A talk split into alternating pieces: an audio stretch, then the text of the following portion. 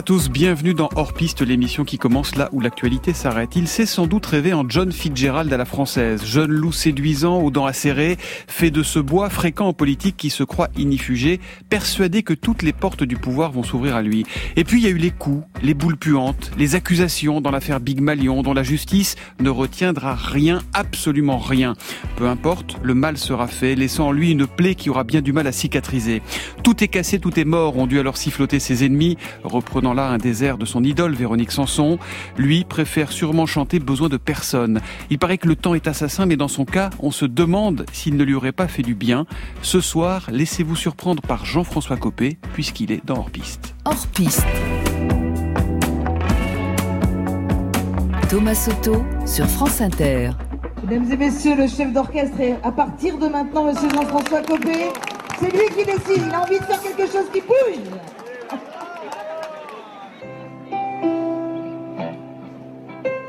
Vous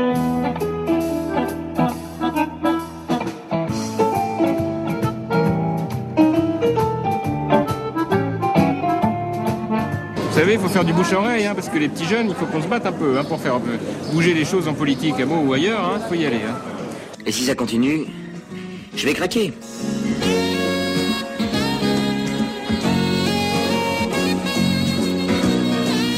Avec Jean-François, on s'est rencontrés quand on était euh, très jeunes. On avait, moi, j'avais, on a deux ans de différence. On avait 18 et 20 ans. Et on s'était rencontrés en vacances euh, en Corse. Il dégageait beaucoup de choses, extrêmement, extrêmement mûr vraiment, et puis euh, brillant, vraiment brillant dans les dîners. en, il prenait la Charismatique. parole. Il était, voilà. Il avait déjà ce désir politique affirmé? Totalement. À fond dans tout ça, nous disant qu'il voulait être ministre, euh, président. Donc on en riait un peu, Oui. mais en même temps, euh, c'était constant. Enfin, il y avait quelque chose de, de très construit, de très solide par rapport à ça. Nous avons remonté tous les résultats. Ces résultats me donnent une courte victoire de 200 J'ai été élu aujourd'hui par une majorité de militants UMP. Je crois qu'il serait vraiment très opportun que François Fillon maintenant veuille bien accepter de reconnaître qu'il n'est pas majoritaire. ont obtenu Jean-François Copé 87 388 voix, soit 50,03%. Et François Fillon 87 290 voix, 49,97%. Copé, son image, elle s'est dégradée depuis l'affaire de la présidence de l'UMP en novembre 2012, parce qu'il a l'image du tricheur qui est collé à la peau. Et euh, Nicolas Sarkozy, en petit comité, à cette époque-là, avait une expression qui était assez juste. Il disait Copé, il est devenu radioactif. Est-ce qu'aujourd'hui, vous pouvez euh, assurer les Français que vous n'avez rien à voir dans cette affaire Big Malion Ah oui, ça j'ai vraiment rien à voir. oui. Que vous dire de plus? Je sais moi que je ne savais rien.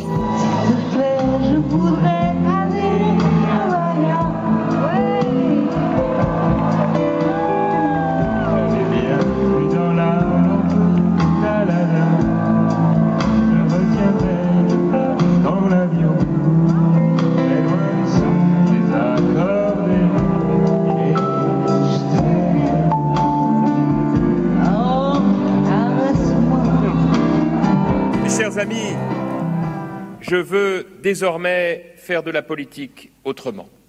Faire de la politique autrement, c'est imaginer un autre temps.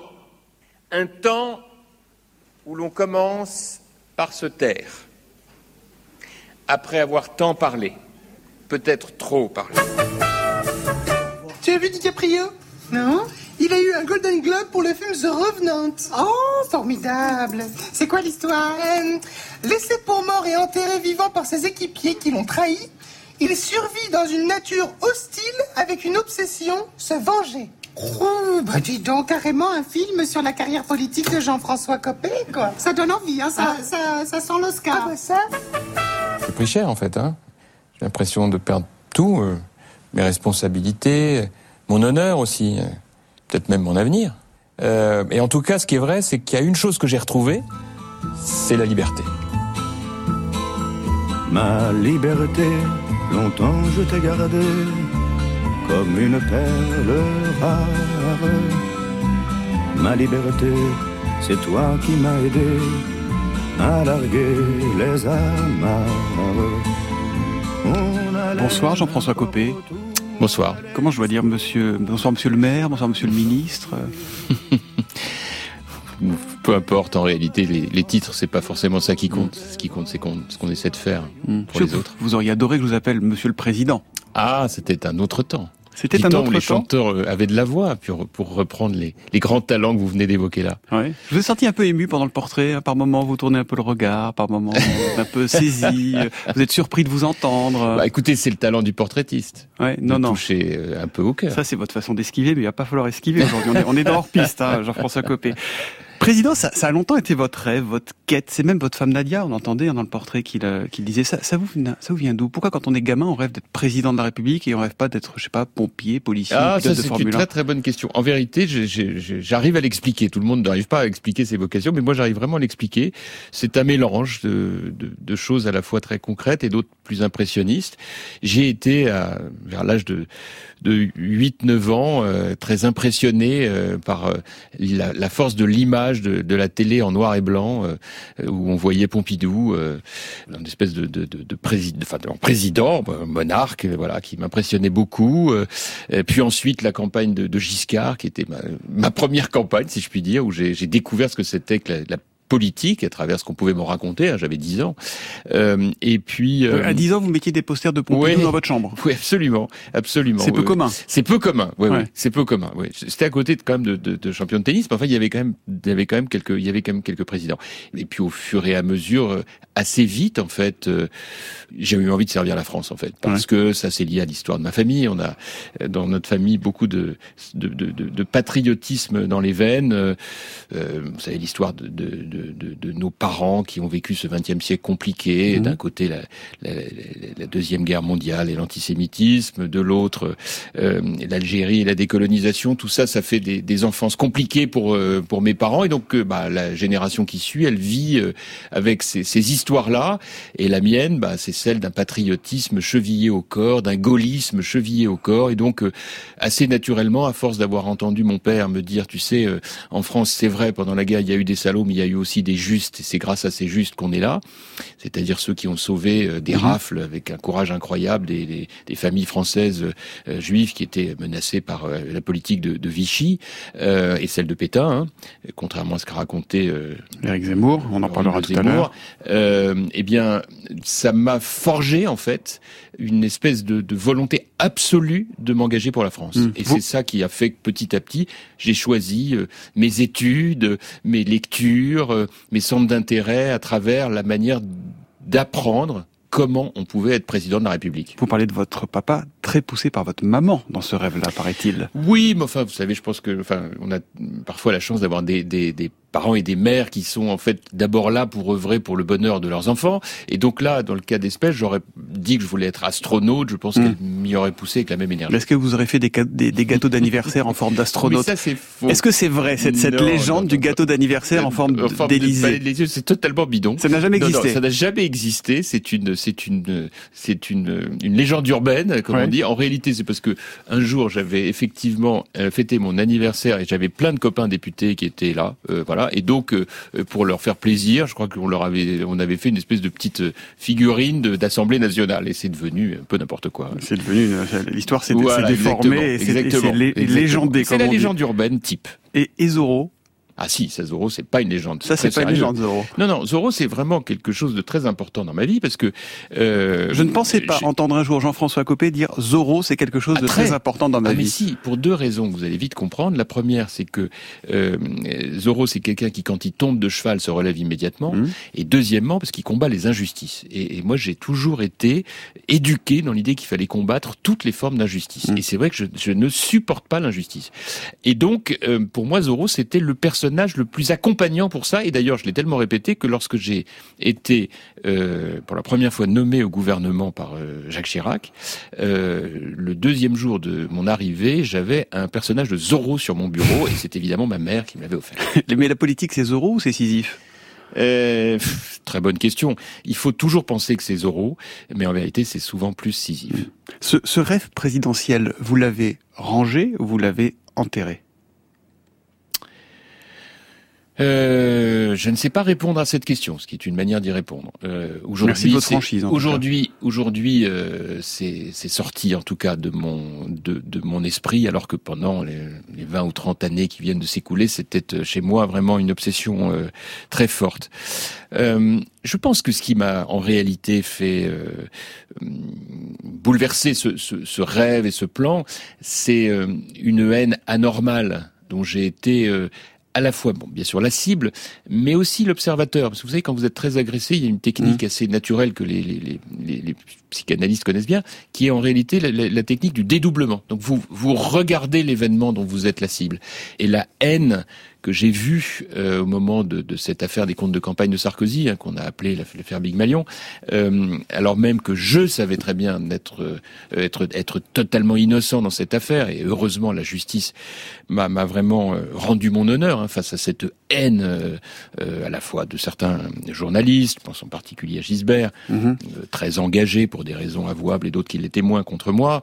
Quoi, les raisons et moins, puis moins et puis et puis d'autre part des responsables politiques qui voyaient pour eux une manière de régler leur compte. Mmh. Tout ça fait que j'ai trouvé que c'était anormalement violent. Et à un moment, quand vous êtes vraiment dans cette espèce de, de haine, euh, vous vous dites, mais en fait, je faisais tout ça, pourquoi déjà? Et puis, bah, je me dis, c'était pour la France, c'était pour.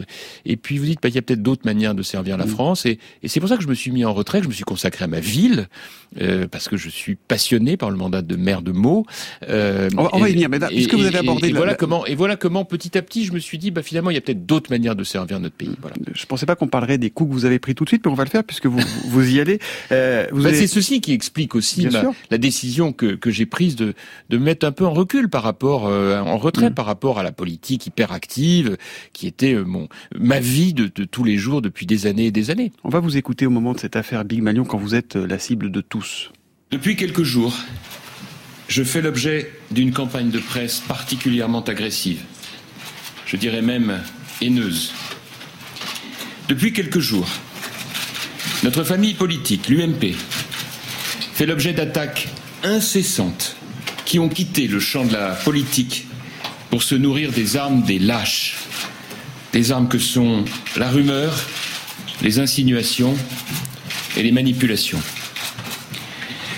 Depuis quelques jours, je dois, comme l'UMP, faire face à des articles et des reportages réalisés la plupart du temps dans une sorte d'emballement déraisonné et qui souvent ne prennent plus ni la peine ni la précaution de respecter la moindre règle déontologique. Alors appelons les choses par leur nom. Depuis quelques jours, ma personne, mes proches, sont l'objet d'une véritable chasse à l'homme. Et je trouve que ce qui est le plus marquant dans cet extrait Évidemment, il y a votre ton de voix, il y a votre souffle, et puis il y a le crépitement qui ne cesse des, des, des, appareils photo. Vous avez la botte sur vous. Est-ce que vous avez eu peur, Jean-François Copé?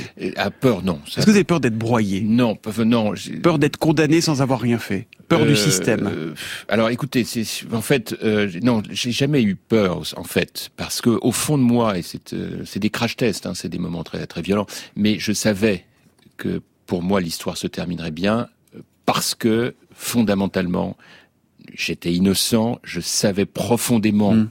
Pourquoi je l'étais, j'avais compris enfin ce qui m'avait été dissimulé et sur cette affaire et, et en réalité je savais j'ai fait ce pari qui était un pari gagnant et je savais qu'il serait gagnant que la justice que les mm. magistrats euh, en réalité me rendraient mon honneur mais euh, en revanche, c'est des moments où vous mesurez votre capacité de résistance et que ceux qui ne l'ont jamais vécu ne viennent surtout pas donner de leçons. Et puis en même temps euh, de, bah, de capacité à, à, être pugnace, voilà. Et donc euh, et en même temps, c'est ça aussi qui fait la capacité de mesurer si on est capable de tenir. Il y a quand, même on dû est, avoir des, des moments. On, on, dirige les affaires publiques. Quand, quand vous éteignez la lumière le soir, que vous êtes seul chez vous, que dès que vous allumez la télé, vous en prenez plein la figure, vous regardez un journal, vous en prenez plein la figure, oui, vous allumez la radio. D'abord, Thomas, il faut que vous sachiez une chose, c'est que dans ces cas-là, il y a une règle d'or, il faut éteindre la télé. Ouais. Donc moi, pendant deux mois, j'ai pas vu la télé. Si, enfin, on a vu les émissions euh, d'enfants. Ça, c'est pour ça que je suis incollable, moi, sur les programmes de Gulli, tout ça, je connais très très bien. On a vu que les programmes pour enfants pendant deux mois dans la famille.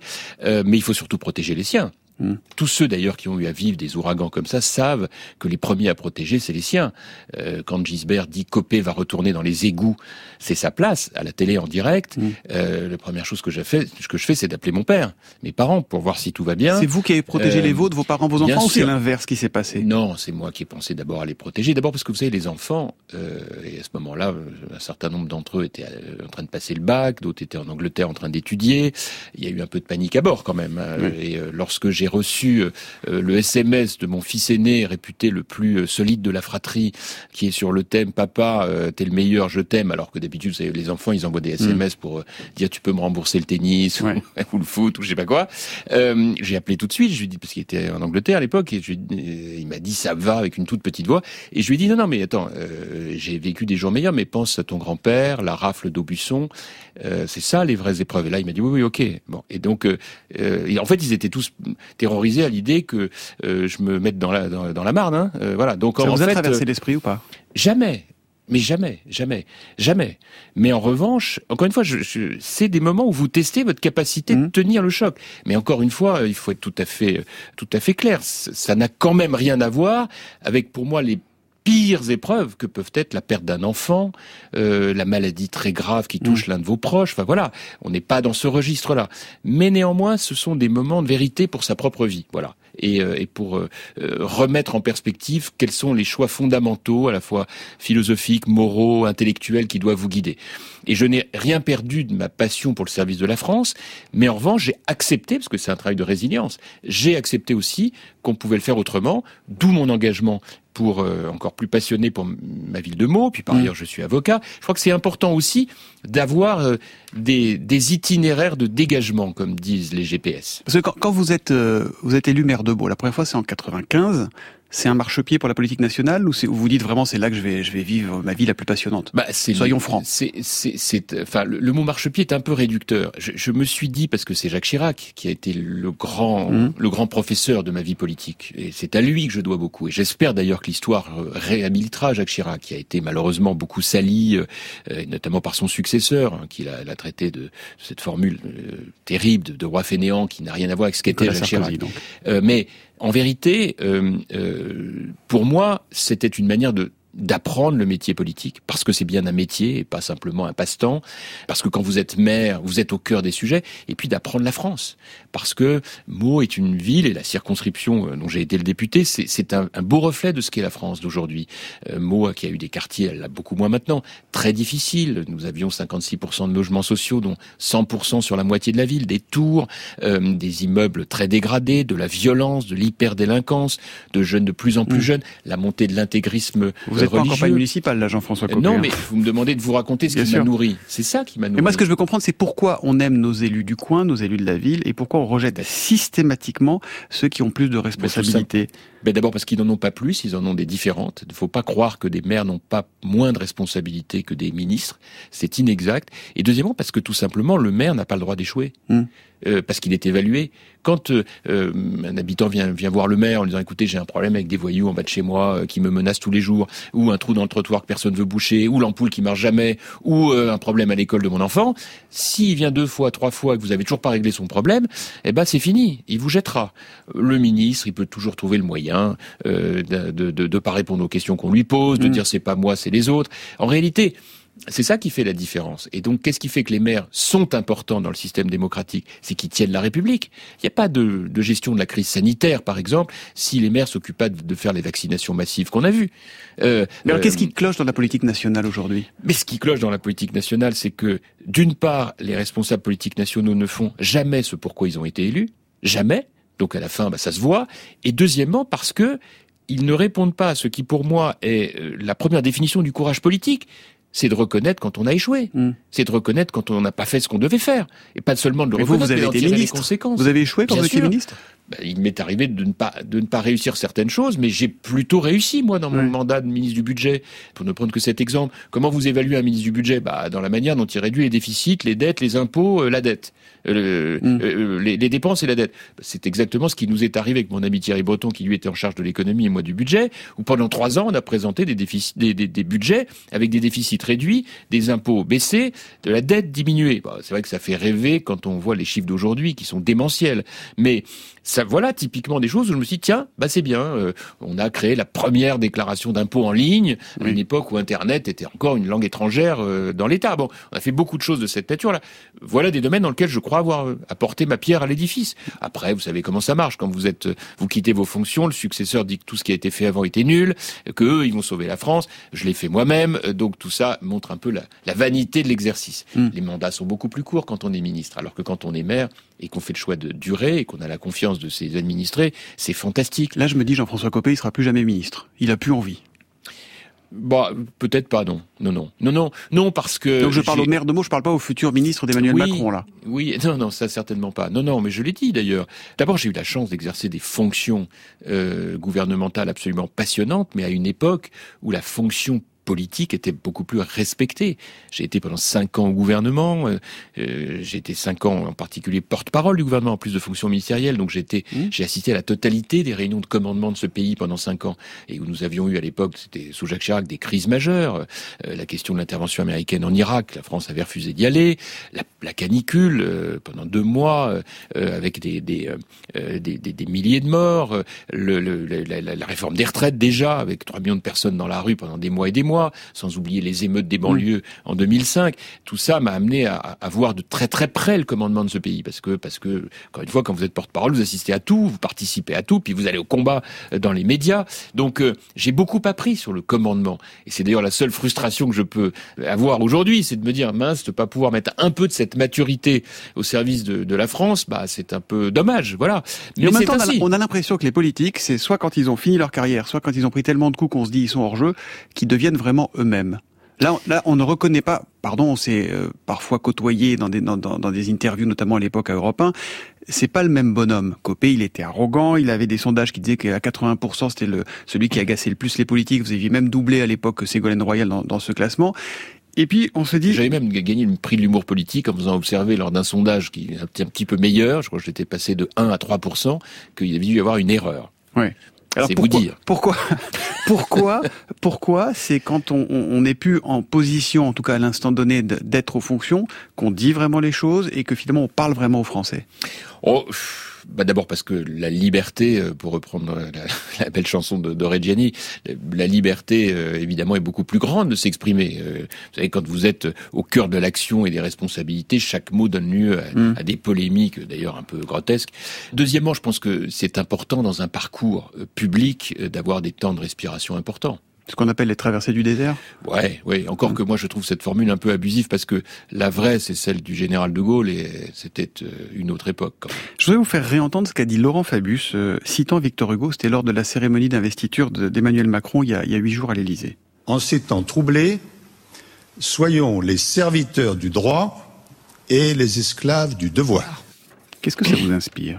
C'est une très belle formule et, le fait que ce soit euh, le président du Conseil constitutionnel, est qualité qui la prononce, euh, était majeur parce qu'elle nous, elle, elle nous renvoie euh, à notre propre condition.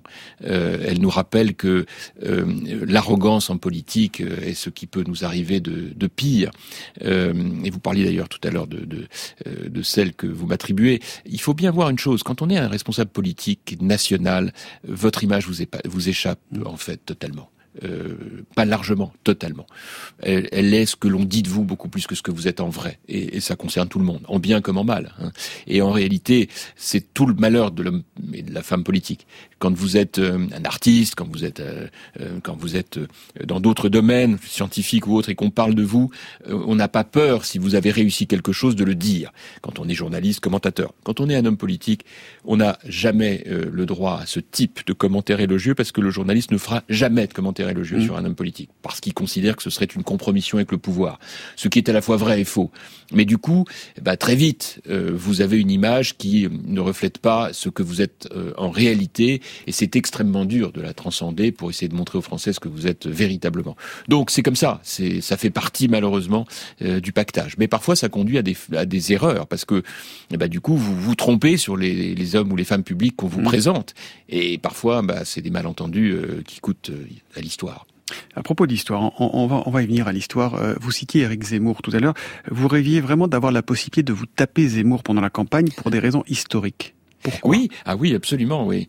Oui, moi j'ai été absolument scandalisé par le fait qu'Éric Zemmour, euh, journaliste. On, on va dire les choses. À l'époque, je, je présentais l'émission politique et vous m'avez appelé, me dit j'aimerais bien débattre avec Zemmour parce que il dit n'importe quoi sur l'histoire et on sent que l'histoire c'est chez vous quelque chose de Oui, viscéral. absolument. D'abord parce que je pense profondément, vous savez, je vous dis ça parce que je me suis préparé pendant de longues années, peut-être un jour à exercer la fonction suprême. Mm. Je pense que parmi les qualités qui doivent être euh, celles d'un chef d'État, Bien sûr, il faut connaître les grands sujets, l'économie, euh, le droit, euh, euh, les affaires publiques, la diplomatie, bien La sûr. base, quoi. Mais pour moi, la clé, c'est d'avoir une culture historique, et surtout en France, parce que la France est, les Français sont attachent, à, quoi qu'ils en disent, à l'histoire et à la politique une importance majeure. C'est pas le cas de tous les peuples. Les Allemands d'aujourd'hui, moi je connais évidemment bien les Allemands, euh, nos amis allemands aujourd'hui, ça compte pas de la même manière pour eux compte tenu du, du poids du passé. Donc pour eux, ce qui compte, c'est la géographie et l'économie. Euh, et on le voit même dans la manière dont les coalitions se forment euh, du niveau gouvernemental en Allemagne. En France, on n'est pas très bon en géo, pas très bon en économie. Par contre, alors l'histoire, on rigole pas avec. Et la politique non plus. Bon. Même quand on dit qu'on n'aime pas ça. Et donc, il faut une grande culture historique. Et ce que euh, m'arrive de reprocher parfois à certains responsables politiques, y compris de haut niveau, c'est de ne pas avoir suffisamment de culture historique. Zemmour, il en a une. Mais en revanche, ce que je lui reproche fondamentalement, c'est d'avoir tordu l'histoire à des fins strictement idéologiques. Et la manière dont il a euh, réécrit l'histoire, si j'ose dire, en, en reprenant les thèses révisionnistes les plus monstrueuses concernant Pétain, mais aussi la manière dont il a parlé de l'affaire Dreyfus. Euh, Mais quand vous entendez qu'il a, d'autres été- sujets, été j'ai relaxé en appel, indigne. après Indigne. avoir dit que Pétain avait été le sauveur des Juifs français, il a été relaxé. Vous dites, il y a un problème quand même? Non, mais enfin, je vais vous dire, pour moi, ça ne se doit pas. Enfin, ça peut se placer éventuellement sur le, le, le, le plan du droit, mais c'est surtout un débat de fond. Et en réalité, sur ce sujet-là, on ne doit pas laisser dire ça. Et ce qu'il a fait est pour moi impardonnable parce que ça a été une manière indirecte de banaliser à nouveau l'antisémitisme. Chez toute une frange extrémiste de notre pays qui a euh, tenté régulièrement de dire mais non, Pétain c'était le gentil, euh, le méchant c'était Laval, et qui donc font exprès d'oublier ou de ne pas savoir qu'il y a dans les archives nationales un document qui est le statut des Juifs du 2 octobre 40, 1940, dans lequel on voit de la main de Pétain les dispositions proposées par son ministre de l'Intérieur euh, aggravées de la main de Pétain. Il n'y a pas d'ambiguïté possible, historiquement. Et donc cette manière euh, de se comporter pour essayer d'attirer un électorat extrémiste est pour moi très grave. Et d'ailleurs, vous savez, le sens de mon engagement, euh, même si je n'exerce pas de responsabilité nationale, euh, mais je souhaite continuer de participer au débat public. C'est aussi pour ça que je, je, je participe maintenant à un certain nombre d'émissions à nouveau. C'est la lutte contre la montée des extrémismes, que ce soit l'extrême droite avec Le Pen, Zemmour et autres, ou l'extrême gauche avec Mélenchon et ses petits camarades. Euh, des deux côtés, en réalité, il y a un danger absolu, et c'est même parfois le même, car les extrémismes, les extrémistes ont toujours des points communs. Et donc il faut les combattre, comme nous devons combattre d'ailleurs l'intégrisme euh, euh, radical islamiste de la même manière. Revenons à, à l'histoire et à votre passion pour la Première Guerre mondiale. Les plus terrifiants sont les shrapnels. Un mélange de billes de plomb et de poudre qui explose en l'air. L'écrivain Maurice Genevoix témoigne. Je me retrouve en pleine gerbe d'un shrapnel. Les balles de plomb criblent la terre autour de moi, crèvent les gamelles et fêlent les têtes.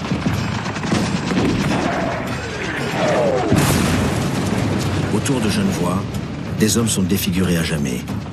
Ils seront appelés les gueules cassées. Extrait euh, d'Apocalypse. Pourquoi cette passion pour la Grande Guerre? Bon, d'abord, ma passion pour l'histoire et qui, qui a, a trait naturellement à ce que je crois être la meilleure manière de comprendre euh, ce qui est la France et ce qui fait la France. Vous avez écrit un, ne- un- un livre sur la bataille de la Marne. Oui, Vous avez fait construire à Meaux, dans votre ville, le plus grand musée européen consacré à la Première Guerre mondiale. Oui, oui. D'ailleurs, ce, ce musée, pour, pour tout vous dire, est certainement euh, l'une des grandes fiertés de ma vie parce que euh, je pense que les responsables politiques ont le devoir, à un moment ou à un autre, de contribuer à la transmission de la mémoire, de l'histoire. La Première Guerre mondiale, il faut la connaître, il faut la l'apprendre, la comprendre autant qu'on le peut, euh, parce qu'elle est en réalité le premier, le, le premier fondement de compréhension du XXe siècle et de ce que nous vivons aujourd'hui. Les clés se trouvent Il là. n'est pas de conflit, que ce soit au Proche-Orient, que ce soit aux, aux, confins du continent asiatique, que ce soit bien sûr en Europe avec ce que nous vivons en Ukraine, que ce soit même les éléments de la guerre froide entre l'Union soviétique, ex-Union soviétique, les États-Unis, la construction européenne aujourd'hui, qui ne trouve son, son, son premier ferment à travers la tragédie de la Première Guerre mondiale. Euh, et hum, il se trouve que euh, Meaux est le lieu où s'est passée la première bataille de la Marne en septembre 14, qui a été à la fois un miracle français, puisque euh, les Allemands étaient à 50 km de Paris après six semaines de, de, de, de guerre en 14, et que l'armée française a arrêté euh, cette poussée allemande, l'épisode célèbre euh, des taxis de la Marne. Je ne vais pas trop développer vous auriez tout pu ça. Être prof d'histoire, en fait, vous non? Ah oui, ça, enfin, en tout cas, j'aurais adoré enseigner l'histoire, ça c'est vrai. Mais ce que je veux surtout vous dire, c'est que j'ai eu la chance, c'est une des grandes rencontres de ma vie, de rencontrer un homme, Jean-Pierre Vernet, qui a constitué une collection unique, la collection privée la plus importante au monde d'objets de 14-18, dont personne ne voulait. Et avant qu'elle ne parte aux États-Unis, puisque un collectionneur de Boston lui avait proposé de l'acheter, et que je l'ai rencontré, je lui ai dit on va faire un musée à Meaux, au pied de la bataille de la Marne. Mm. Et, euh, et ce musée, nous avons accueilli le millionième visiteur, là, après dix ans d'ouverture, il y a quelques semaines, est un musée absolument exceptionnel. Et donc ça fait 15 ans en fait ou 14 ans que je vis euh, avec la bataille, avec la, la, la guerre de 14-18. Et aujourd'hui, aujourd'hui parce que l'extrait qu'on entendait de la Première Guerre mondiale, oui, il, il résonne. C'est un documentaire avec, exceptionnel, l'Apocalypse. Oui. Ça résonne avec ce qu'on entend et ce qu'on raconte au quotidien aujourd'hui dans l'actualité avec l'Ukraine. Au musée de Meaux en ce moment, les, les, drapeaux des belligérants ont été remplacés par par des drapeaux euh, ukrainiens, absolument. Ukrainiens, ça veut dire quoi? Que finalement l'homme reproduit toujours les mêmes erreurs? Ben, qu'en tout cas, il ne faut pas penser que ça ne reviendra pas. Et notre devoir, en tant que responsable politique, est d'être inflexible sur tout ce qui, de près ou de loin, pourrait constituer le début du retour des démons. Mmh. Parce que c'est ça le sujet. Et en réalité, à travers, par exemple, l'invasion de l'Ukraine par les Russes, qu'est-ce qu'on voit? On voit euh, euh, quelque chose qui nous rappelle euh, les invasions dans la Seconde Guerre mondiale, mmh. et même de la Première. Et puis des, des revendications territoriales qui n'ont plus aucun sens aujourd'hui, mais dont on retrouve le ferment déjà en 14-18. C'est pas un peu désespérant alors, désespérant n'est pas le mot. Ce qui serait désespérant, c'est que le nombre de gens qui viennent défendre les, ces valeurs-là que nous devons absolument préserver se réduisent au détriment des fous mmh. euh, ou des dictateurs. Et pour, c'est pour ça qu'il faut tenir bon. Et c'est pour ça que lorsque je vois dans notre pays un certain nombre de gens euh, banaliser cela et se dire ah oui mais enfin quand on vote Zemmour au moins on montre qu'on veut plus euh, des immigrés euh, ou autres. Hein, Dieu sait si on a entendu beaucoup de choses. Euh, alors que le, le problème de l'immigration est réel, qu'il faut le traiter, que mmh. on doit être au combat sans arrêt pour ne pas laisser piétiner les valeurs de la République. Vous avez devant vous quelqu'un qui a fait la loi d'interdiction voilà. de la burqa, donc vous je peux en parler. Le dernier mais dans le même temps, oui, mais attention, en étant complètement étanche par rapport aux extrémistes. Oui. C'est ça qui fait justement la grandeur de la droite française quand elle le veut bien et quand il y a des tentations d'aller ailleurs, eh ben il est important de rappeler que c'est pas acceptable. Signe de voire symbole des, des temps qui, qui tournent, il y a, il y a Zelensky, hein, le, le, président euh, ukrainien, euh, que tout le monde prenait pour un pantin, voire pour un sinistre clown il y a encore trois mois, et qui devient une sorte d'icône. Comment vous le regardez, bah, vous? Mais je pense c'est De Gaulle, Zelensky? En tout cas, c'est dans les épreuves que se révèlent les hommes d'État. Vous ouais. savez, j'ai toujours euh, vu dans mes réflexions sur ce qu'était l'homme politique, vous avez, vous avez le politicien qui pour moi est un peu le, le vraiment le, le, le, plus bas de la hiérarchie. Vous avez l'homme politique, ou femme politique, et l'homme d'État. Et vous avez l'homme d'État. Et en réalité, l'homme d'État ne se révèle que dans les grandes épreuves. C'est pour ça que vous en avez très peu. Euh, et, euh, et Zelensky montre à cette occasion une capacité effectivement tout à fait hors norme. Et je trouve que c'est le côté assez euh, merveilleux, il y en a quand même, de l'engagement politique, c'est que eh bien, ce sont des gens dont on pouvait ne pas l'imaginer, qui tout d'un coup montrent un tempérament exceptionnel. Euh, on a toujours en tête Churchill, qui a été l'homme le, plus impopulaire de Grande-Bretagne, qui a échoué lamentablement comme lord de l'amirauté euh, pendant la Première Guerre mondiale, à la célèbre défaite des Dardanelles, dont plus personne ne voulait dans la classe politique, détesté par tout le monde, et qui se révèle le sauveur du monde puisqu'il est le seul chef d'État européen à ne pas parier sur Hitler, mais plutôt sur Staline, euh, ce qui était quand même pas du tout euh, le mainstream ambiant à cette époque. On va marquer une première pause, Jean-François Copé. Le temps d'écouter votre premier choix musical, c'est du Véronique Sanson, sans surprise. Hein. Vous avez choisi qu'on écoute ensemble. Chanson pour une drôle de vie, pourquoi? Bah Parce que D'abord parce qu'on est nombreux en fait à avoir des drôles de vie et que c'est important d'essayer d'avoir des drôles de vie. Et deuxièmement parce que moi j'ai une relation avec euh, Véronique Sanson, son œuvre et, et, et l'artiste euh, qui est très singulière. Hum. On vous entendait euh, chantonner avec elle dans le portrait tout à l'heure au, au musical. Hein, au musical de, de mots. De oui, mots. Chanson pour une drôle de vie. Tu m'as dit que j'étais faite pour une drôle de vie. J'ai des idées dans la tête et je fais ce que j'ai envie. Je t'emmène faire le tour de ma drôle de vie.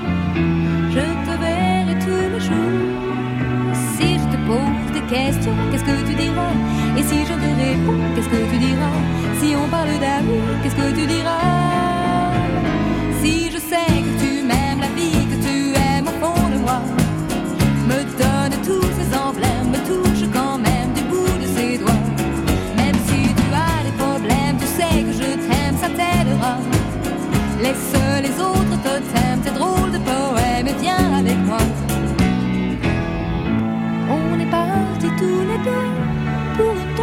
On est toujours amoureux et on fait ce qu'on a envie. Tu as sûrement fait le tour de ma drôle de vie. Je te demanderai toujours si je te pose des questions, qu'est-ce que tu diras? Et si je te réponds, qu'est-ce que tu diras? Si on parle d'amour, qu'est-ce que tu diras?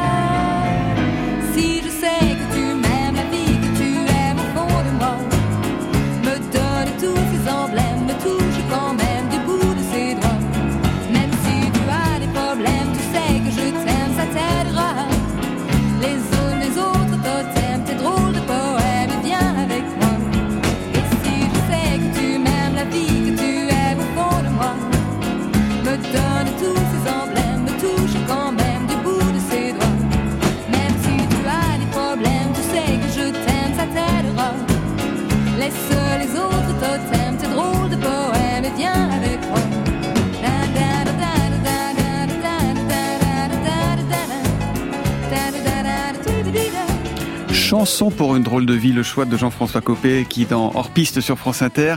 Pourquoi elle?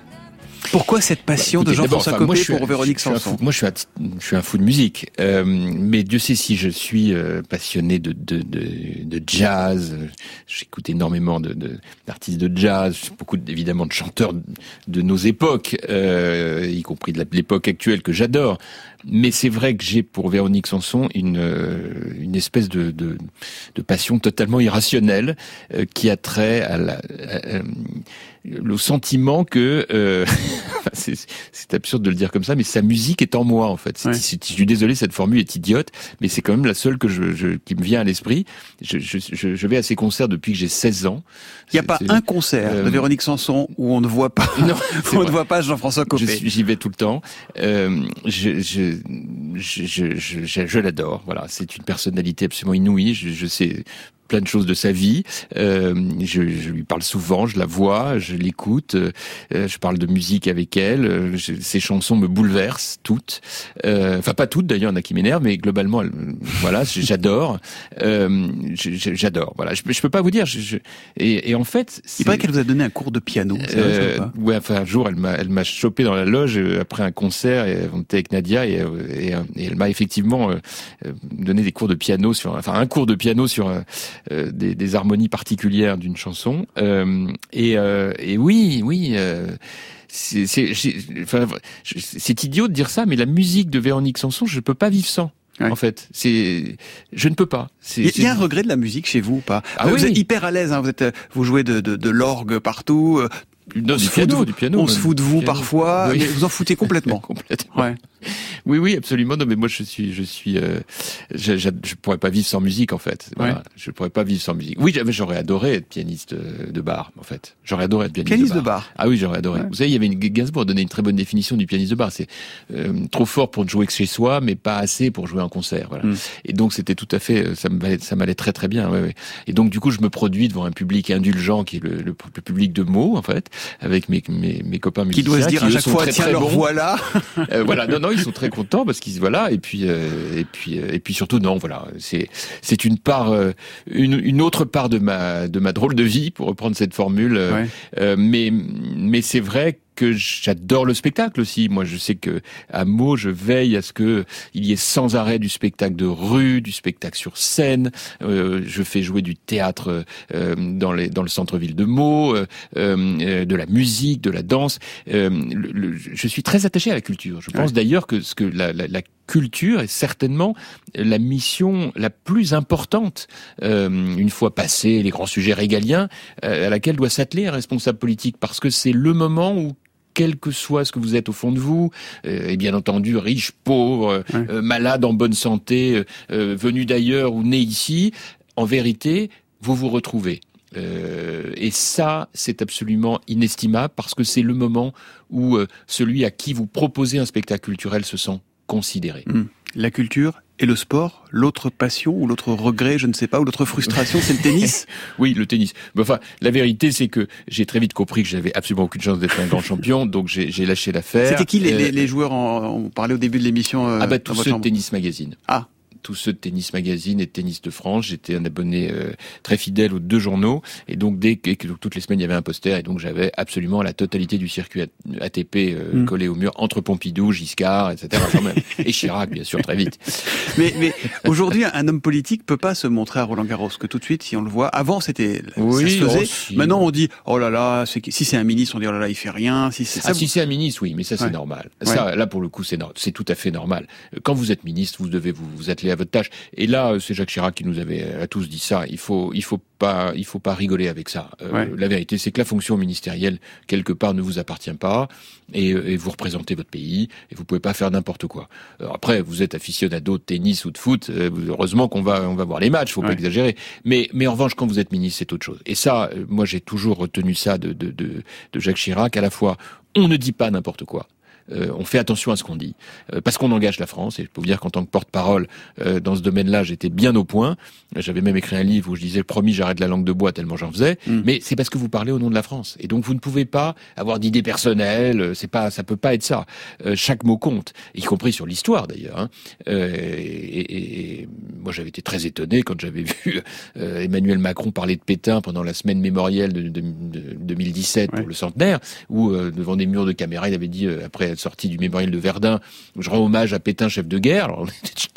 J'étais très étonné. D'ailleurs, ça avait fait un scandale dans la journée parce qu'il y a des choses qu'on ne dit pas quand on est imprégné de culture historique. Et j'avais été très surpris qu'il puisse s'engager dans euh, une, une aussi grande légèreté. C'est Bon, fou, même, même euh, le tennis vous ramène à l'histoire. hein, oui, bon, c'est le hasard. Donc je suis parti là-dessus. Mais donc voilà, donc le tennis, j'ai vite compris que c'était pas ma vocation, et donc je fais un peu du sport par obligation maintenant. On, on parlait de, on parlait de, de l'Ukraine tout à l'heure. Les, les joueurs russes vont être interdits de Wimbledon. C'est juste ou c'est injuste ça?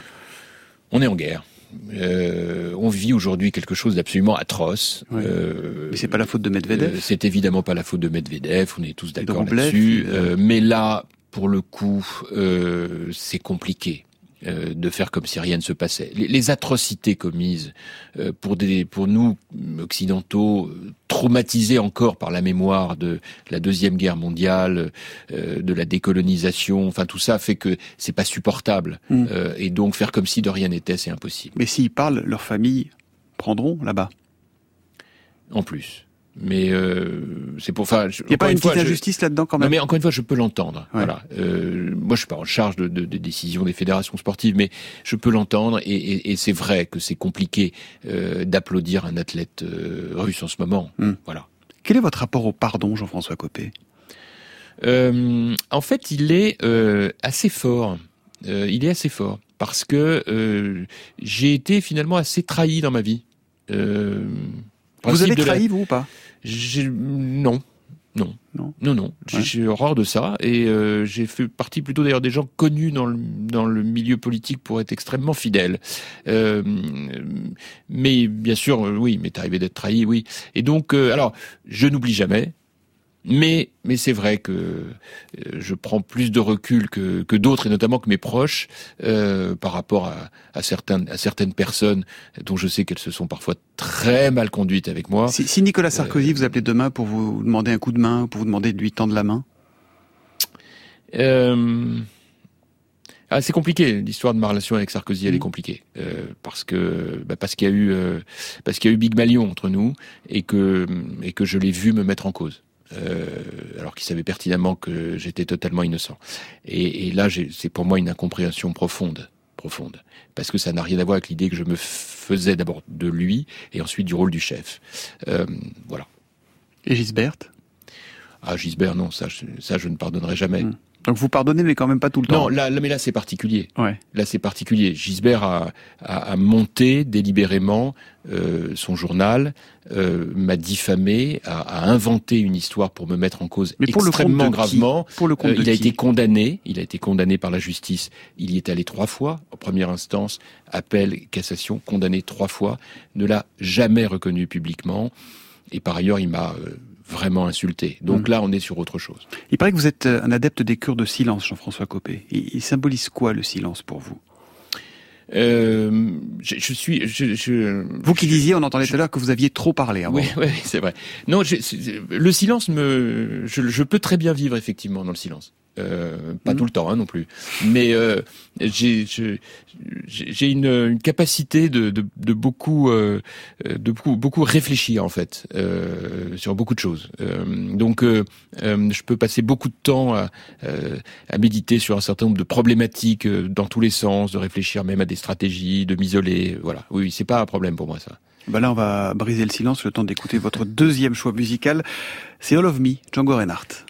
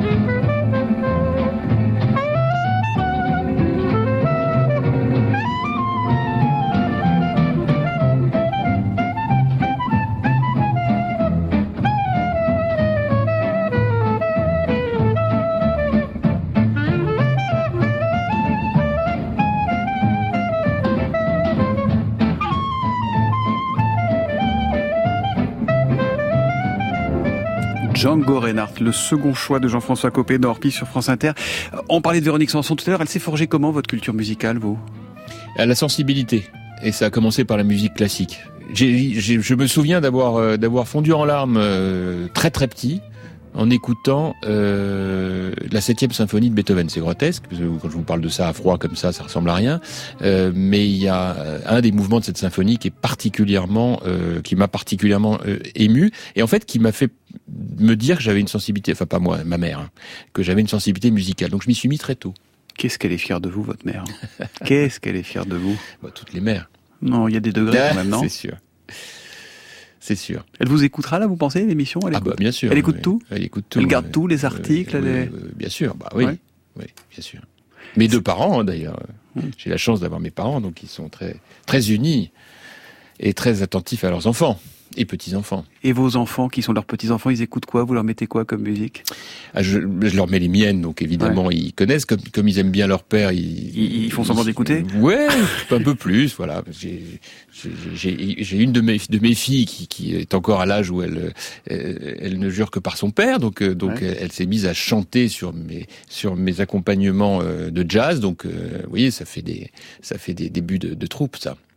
C'est l'heure de nous faire découvrir l'objet que vous avez apporté pour cette émission, Jean-François Copé. De quoi s'agit-il? Alors écoutez, c'est un silex, euh, Un silex, ouais. que vous voyez ici, qui, Que vous allez euh, nous décrire, donc. euh, voilà, qui a une particularité, c'est que il m'a été offert par un, un, un de mes amis euh, maires et, militants euh, dans le pays de Meaux, lorsque j'ai été élu, euh, lorsque j'ai été nommé au gouvernement la première fois, il est venu à mon ministère euh, et il m'a apporté cette, ce silex en me disant voilà, je te l'ai apporté parce que il est extrait du champ de bataille de la Marne. Euh, euh, où tant de, de, de Français sont morts pour la patrie, et aussi pour te rappeler de ne jamais oublier qui t'a fait roi. Euh, et que tu, tu viens d'un territoire euh, qui t'a donné ta, ta légitimité, qui t'a permis d'être aujourd'hui au gouvernement, euh, qu'elle ne soit jamais loin de toi parce que tu ne dois pas oublier d'où tu viens. Et ça fonctionne visiblement. Vous Eh l'avez ben, toujours ça avec vous jamais. Je dis, j'ai le silex et Zoro. Le silex et Zoro, avec ça, vous pouvez euh, conquérir la Gaule. hein. Oui, Vous êtes- exactement, Vous êtes, vous équipé pour. Euh, Qu'est-ce que vous dites quand vous pensez à, aux deux grandes brûlées de la présidentielle, Anne Hidalgo et Valérie Pécresse? Bah, je dis pas la même chose parce que je n'ai pas le même regard sur euh, l'une euh, ou sur l'autre. J'ai trouvé que Valérie avait été extrêmement vaillante, euh, qu'elle avait été courageuse, qu'elle avait été injustement traitée. Je vous disais tout à l'heure que je n'aimais pas l'injustice, que et qu'elle faisait d'ailleurs partie des, des, des gens qui n'avaient pas été avec moi toujours euh, d'une très très grande euh, générosité du point de vue humain dans les épreuves, hein. Euh, mais que voilà, elle fait partie justement des gens pour autant que j'ai soutenu euh, parce que j'ai trouvé qu'elle avait du panache. Euh, après, la campagne a été très dure, il y a eu des loupés, des erreurs, et elle a été euh, sévèrement euh, battue, et il faut l'accompagner dans cette période Vous avez voté pour elle post-électorale. Bien sûr, bien sûr, bien sûr. Euh, voilà, j'ai un regard plus sévère sur Anne Hidalgo, qu'à titre personnel, je, je, je connais euh, évidemment beaucoup moins, mais, mais mm, moi, je lui en veux beaucoup pour ce qu'elle fait à Paris, parce que cette ville est magnifique et qu'elle est terriblement abîmée par une gestion que je trouve très idéologique et un peu délétère. Et c'est vrai que nous autres, en, en province, nos électeurs, nos administrés, ils nous jetteraient avec du goudron et des plumes s'ils faisaient le. Alors, millième de ce qu'elle fait à Paris. Meaux Voilà. n'est pas à proprement parler la province, hein, on est quand même en Ile-de-France. Bah, c'est la grande banlieue quand même. C'est ouais. la grande banlieue. C'est la mi-chemin entre la grande banlieue et la province. Les Est-ce que c'est vrai, Jean-François Copé, qu'au moment du, du G7 de Biarritz, vous avez envoyé un texto de félicitations à Emmanuel Macron et qu'il vous a répondu « Tu me manques Bah, en fait, c'était oui, c'était un échange un peu plus, euh, un petit peu plus long que ça, mais c'était, euh, oui, moi je l'avais félicité parce que j'avais trouvé qu'il avait vraiment, euh, il avait vraiment bien géré les, les- ce G7, y compris pour l'image de la France. Euh, il m'a dit viens me voir, viens me voir, on s'est pas vu, enfin. Bon. Et puis bah, j'ai jamais eu de nouvelles. Et, et ça, ça m'a un peu énervé parce qu'en fait, euh, j'ai j'ai passé l'âge un peu. Euh, Vous Ouais. savez, au début, vous êtes un peu impressionné, j'imagine, quand vous voyez un président de la République, etc. Puis moi, j'ai eu la chance d'en voir des grands quand même. Donc, euh, donc j'ai trouvé que c'était dommage, quoi. C'était des histoires de rendez-vous manqués. euh, voilà. Bon, c'est pas très grave en même temps. hein. ».